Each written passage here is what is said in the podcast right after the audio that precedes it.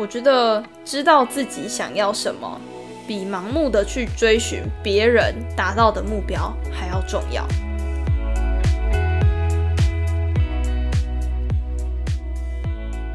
嗨，亲爱的，欢迎光临！我都吃很好养第二十一集，我是氧气。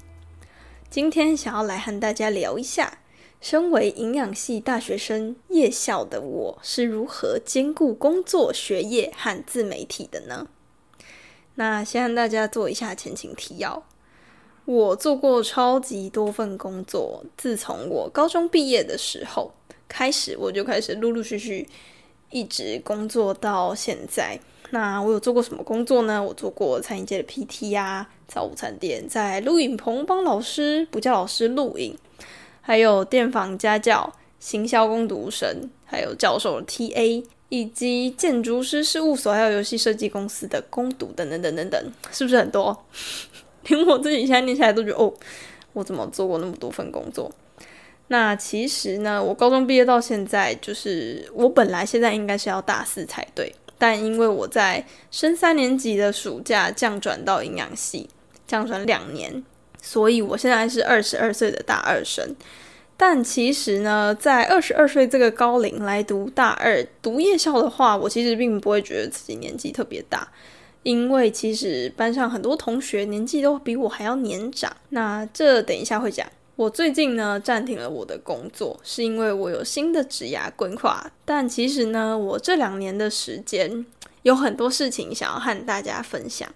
因为我读夜校之后呢，我的工作基本上都是工读，不是正职的工作，所以我工时呢会比我们班同学的工时还要少一点。因为我们班工作的类型比较偏正职。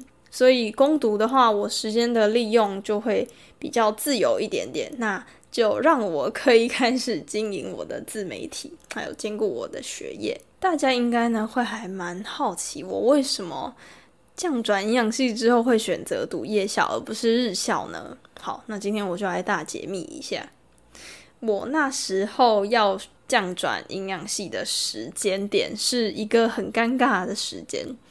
就是我终于下定决心，因为通常读完两年的大学生不太可能，也没有足够的勇气去降转到一年级，因为已经浪费两年的时间了嘛。那在我终于下定决心的时候，已经是大二升大三的暑假，所以呢，我那时候马上开始查询非常多转学考的资料，就只剩下。夜校的申请了，因为日校的申请全部的报名都已经截止了，所以呢就只能申请夜校了嘛。那其实我到最后想一想，觉得我大学两年，一年级跟二年级已经过得足够多彩多姿了。我参加了超多活动，然后听了很多的演讲，终于终于找到我自己的目标，可以放心的往前迈进。所以呢，我就毅然决然决定读夜校。那我现在就来讲讲。我读夜校的好处跟坏处是什么？供大家参考。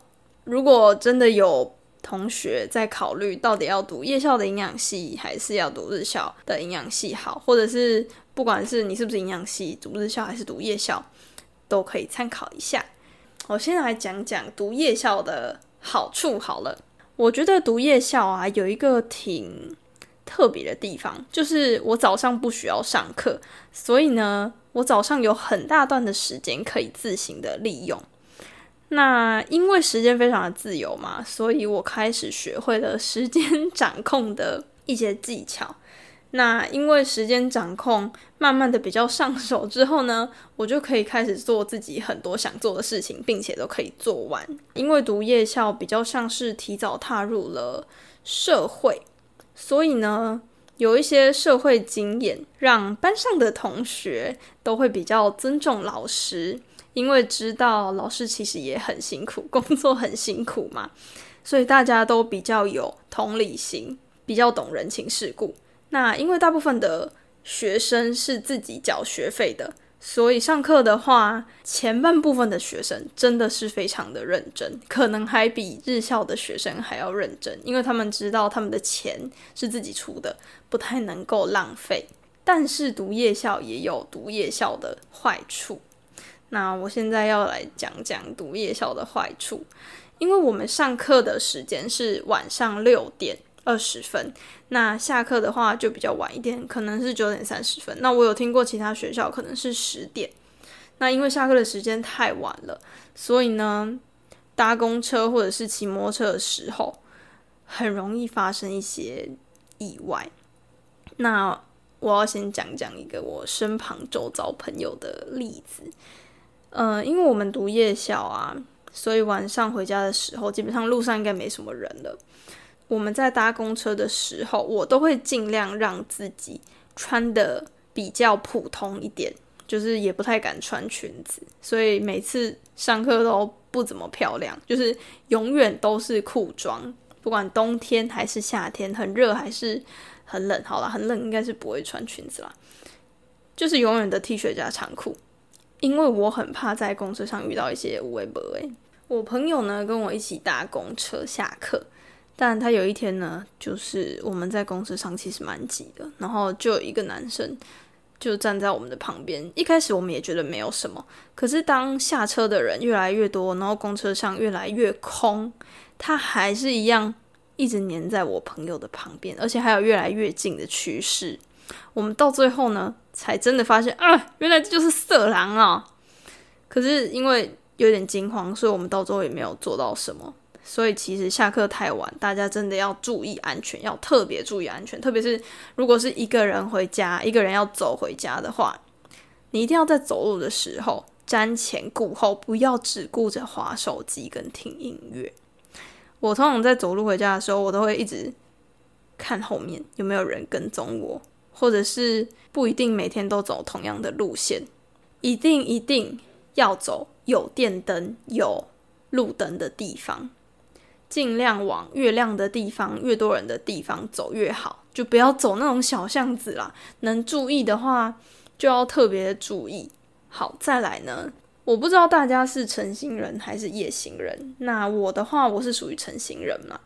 我比较习惯早上早一点起床。那以前在原本的那个大学呢，我通常都会早上六七点就起床了，然后开始读书啊、听音乐啊、吃早餐啊，做一些起床的仪式。但呢，读夜校之后，我就必须改变我的生活作息，因为我回到家都已经十点半了嘛，再洗个澡、整理一下东西，都已经十一点了，所以隔一天的起床时间当然会被影响。那我现在早上。基本上都是八点才能够起床，所以呢，同学，如果你真的是成型人的话，我非常建议大家不要读夜校。嗯，我真的深有感触，整个生活习惯被改变，然后我那时候整个身体也出现一些变化。好，再来就是因为同学们呢早上基本上都是需要上班的，所以晚上呢就会有一些同学上课的时候比较容易疲累，那就会有一点。上课不太专心等等的，那老师也不太敢要求学业的部分，所以学业的部分一定是比日校还要宽松的。那因为课业的压力比较小，所以我们必须得要求自己，毕竟我们国考营养师国考考的东西是一模一样，并不会因为你上课上的比较简单或者是比较轻松。就让你考的比较简单，不会。听完我讲了夜校的好处跟夜校的坏处之后，你一定会问说：那到底是要读夜校吗？读夜校好吗？我可以给大家几个实际上的例子，看你想要和需要的是什么。应该说，有些人家里是有金钱压力的，但他还是想要读书精进自己的话，那我觉得读夜校是一个很棒的方法。那再来呢？有些同学会想要先赚钱，但是他又想要拿到大学的文凭，所以读夜校是一个非常好的选择。那因为大家应该都知道，说日校跟夜校的大学文凭是一样的嘛，所以呢，边赚钱边读书也是很多人可以参考的选项。那我们班有一个四十几岁的姐姐，她家里的猫有肾脏病。所以呢，他想要来学一点营养的知识，来帮主子调理他的饮食。那我觉得大家在读营养系的初衷，可能都是不太一样，大家的目标都不太一样。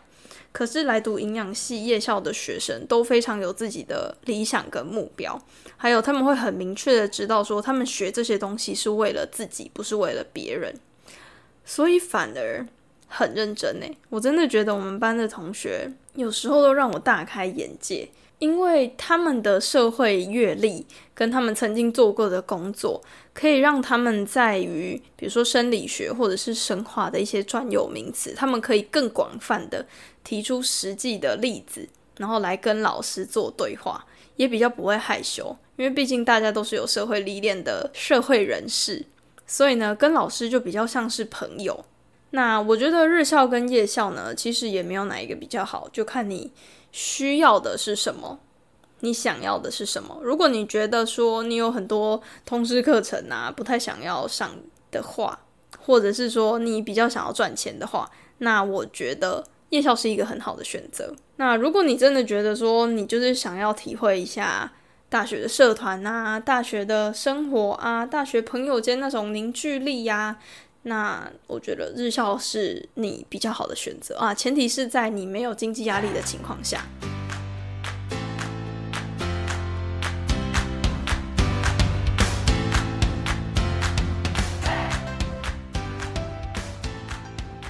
嘿嘿，我们进一下广告喽。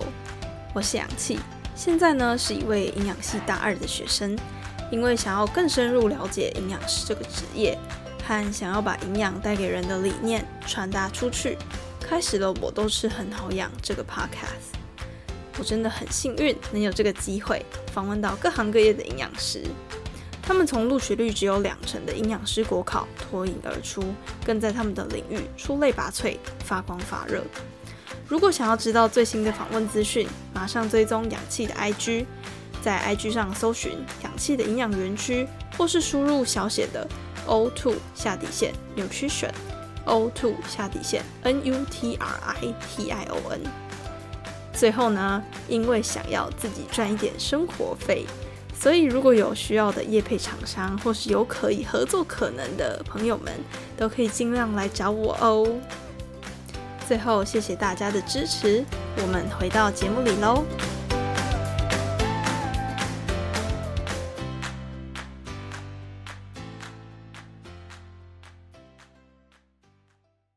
那接下来呢，想要和大家分享一下我边工作边读书的心态的一些转变，还有心路历程的分享。因为边工作其实会让身为学生的我们真的是有一点点的压力，毕竟营养系的学分就是那么的多，我们的课程内容就是跟日校一模的一样，所以要用比较短的时间学的跟日校一样多的东西，那。就一定得做一些取舍，可能老师上课呢会讲得非常的快，然后很多东西是你必须得回家自己上网查资料，自己再苦读起来的。那这一部分呢是没有办法像日校一样，让老师有更多时间的补充。所以我认为有些时候呢，你不能要求老师哦，怎么没有讲那么精细，怎么没有讲那么的精确？因为我们是夜校的学生。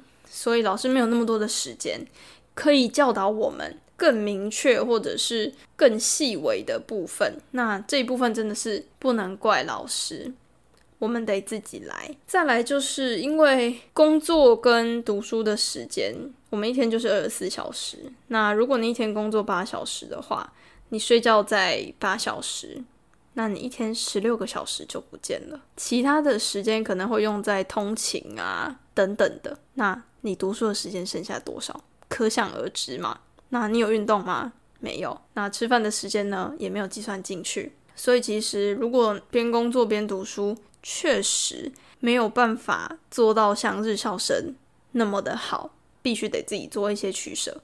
比如说礼拜六日大家出去玩，夜校生就是不能出去玩，因为功课读不完嘛，期中考、期末考也不能废掉啊。所以其实我在边工作边读书的这一段期间内，我崩溃了非常多次。我跟我男朋友抱怨了非常非常非常多次，可能那时候心态比较不那么的健全吧，就觉得说，老师教的不好，我觉得教材给的不够，或者是我到底为什么要工作，各种各种抱怨。可是到头来。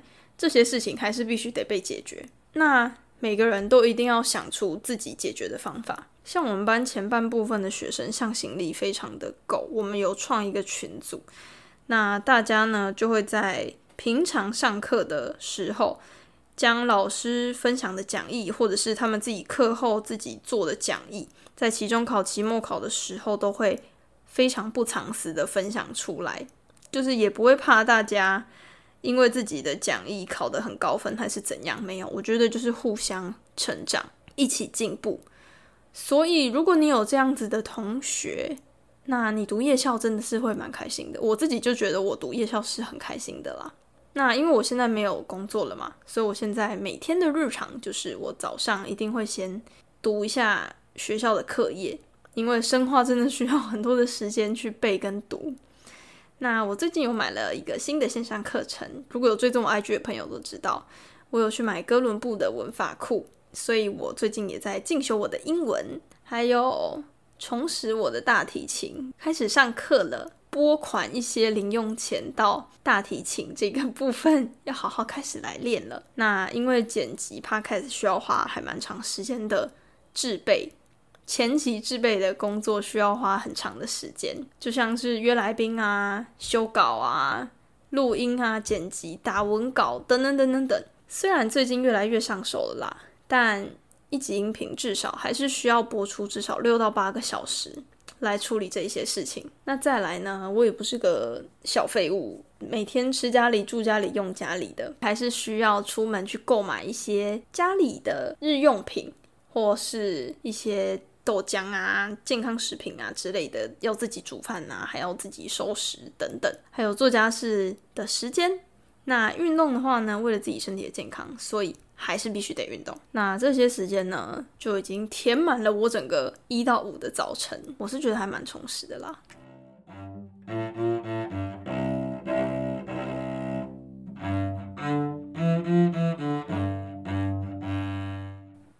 那接下来我的未来规划是什么呢？首先，我经过这两年，我实在是非常受不了夜校的作息，因为我是成型人嘛，我比较喜欢早睡早起的生活。那我也不喜欢太晚回家那种不安全感的感觉，所以呢，我就决定我想要转日校。那第二个原因是因为大家都知道营养师就是大四的时候要考试嘛，那我有打电话去补习班问，因为我不确定我要不要补习。所以我就先打电话去补习班问一下，补习班说他们基本上都是在平日的晚上上课。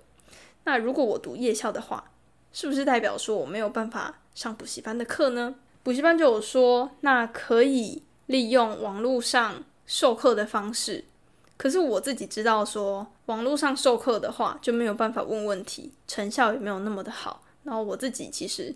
也不太喜欢用网络上上课的方式，我比较喜欢有同学，所以周周转转很多原因，我就决定还是要想要转到日校。那接下来呢，想要来回答一下大家在 A G 上问我的问题。有一位粉丝问我说，要怎么在工作和学业达到平衡？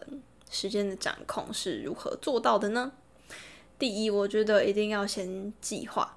我每一天呢，会先把我一定要做的事情先写进去我今天的行程表里面。那比如像是今天我一定要录音，或者是我一定要做哪份报告或者是作业，那我就会先把它安插进去我的行程表里面。再来就是要给自己安排吃饭、休息跟运动的时间。所以呢，所有的行程表先排好之后。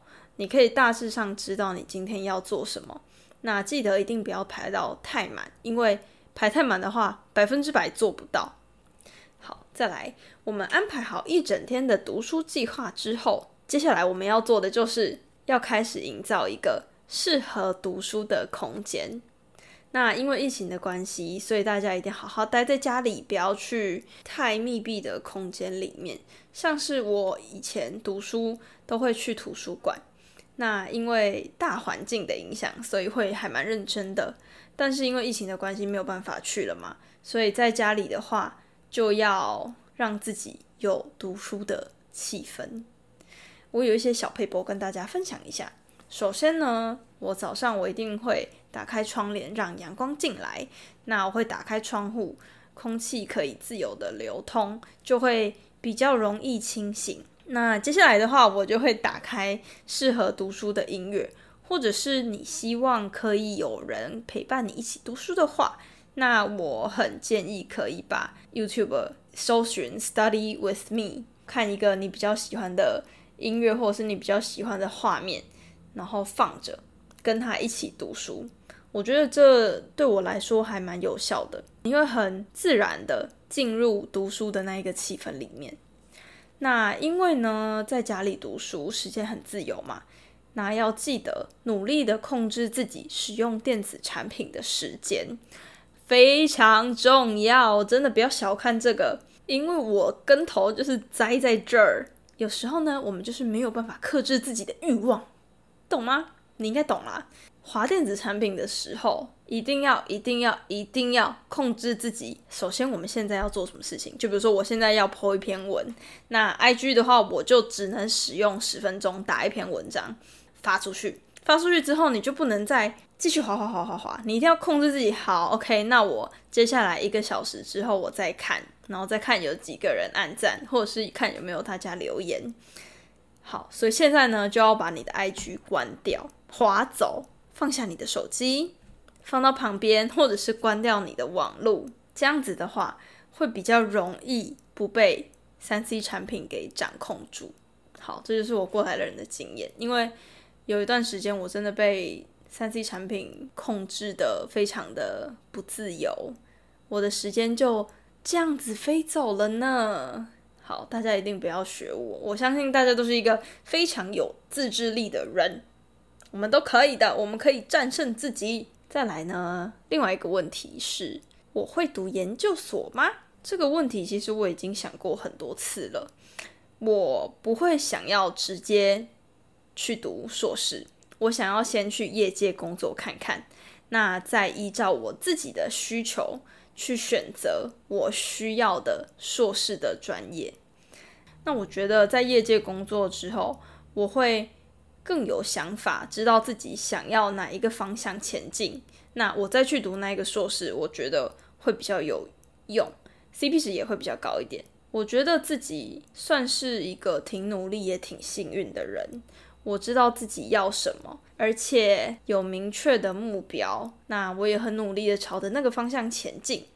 虽然呢，可能中途会发生一些小小的错误，但还好，没事，我都能够及时的改正、纠正自己，回到正轨上。所以大家如果有想要读研究所这样子的问题的话，我觉得可以先问问看自己，你想要的东西是什么？你要先厘清自己。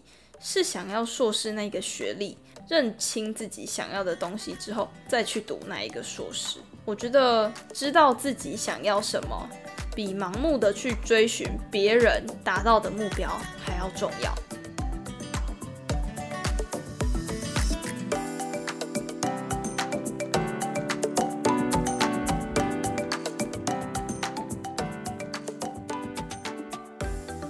知道大家对于。以前读书的经历是好还是坏呢？我自己知道，我是一个不太会读书的人。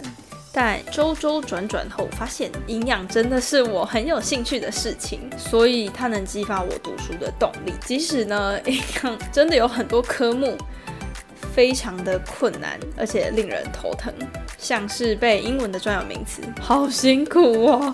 但也只能硬着头皮。背一次、两次、三次，总会背起来的。我希望呢，能把我对营养的热情用实际的作为推广出去，所以才会开始。我都是很好养这个音频，但是也因为我知道自己不聪明，世界上呢还有很多事情是没有捷径的，所以我只能慢慢的摸索，找出属于我自己的一片天。